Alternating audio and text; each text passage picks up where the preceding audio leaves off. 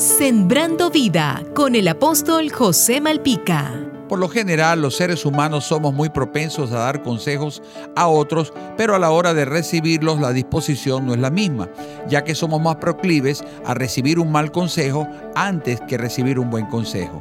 Toda persona que da un consejo lo da basado en su experiencia vivida acerca de una situación en particular.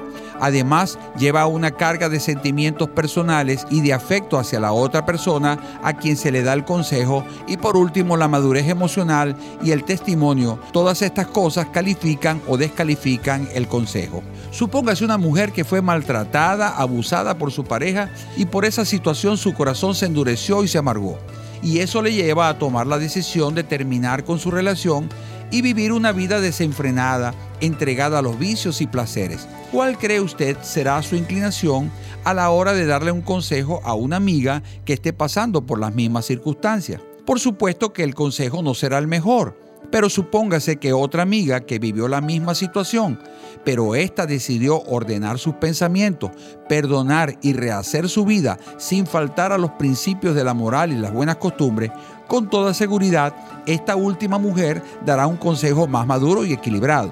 Los consejos malos siempre van a tratar de exaltar el ego de la persona, van dirigidos a sus emociones y a la sed de venganza. Para recibir un buen consejo, busca a alguien que tenga un buen testimonio de vida, que haya salido con éxito de una situación similar.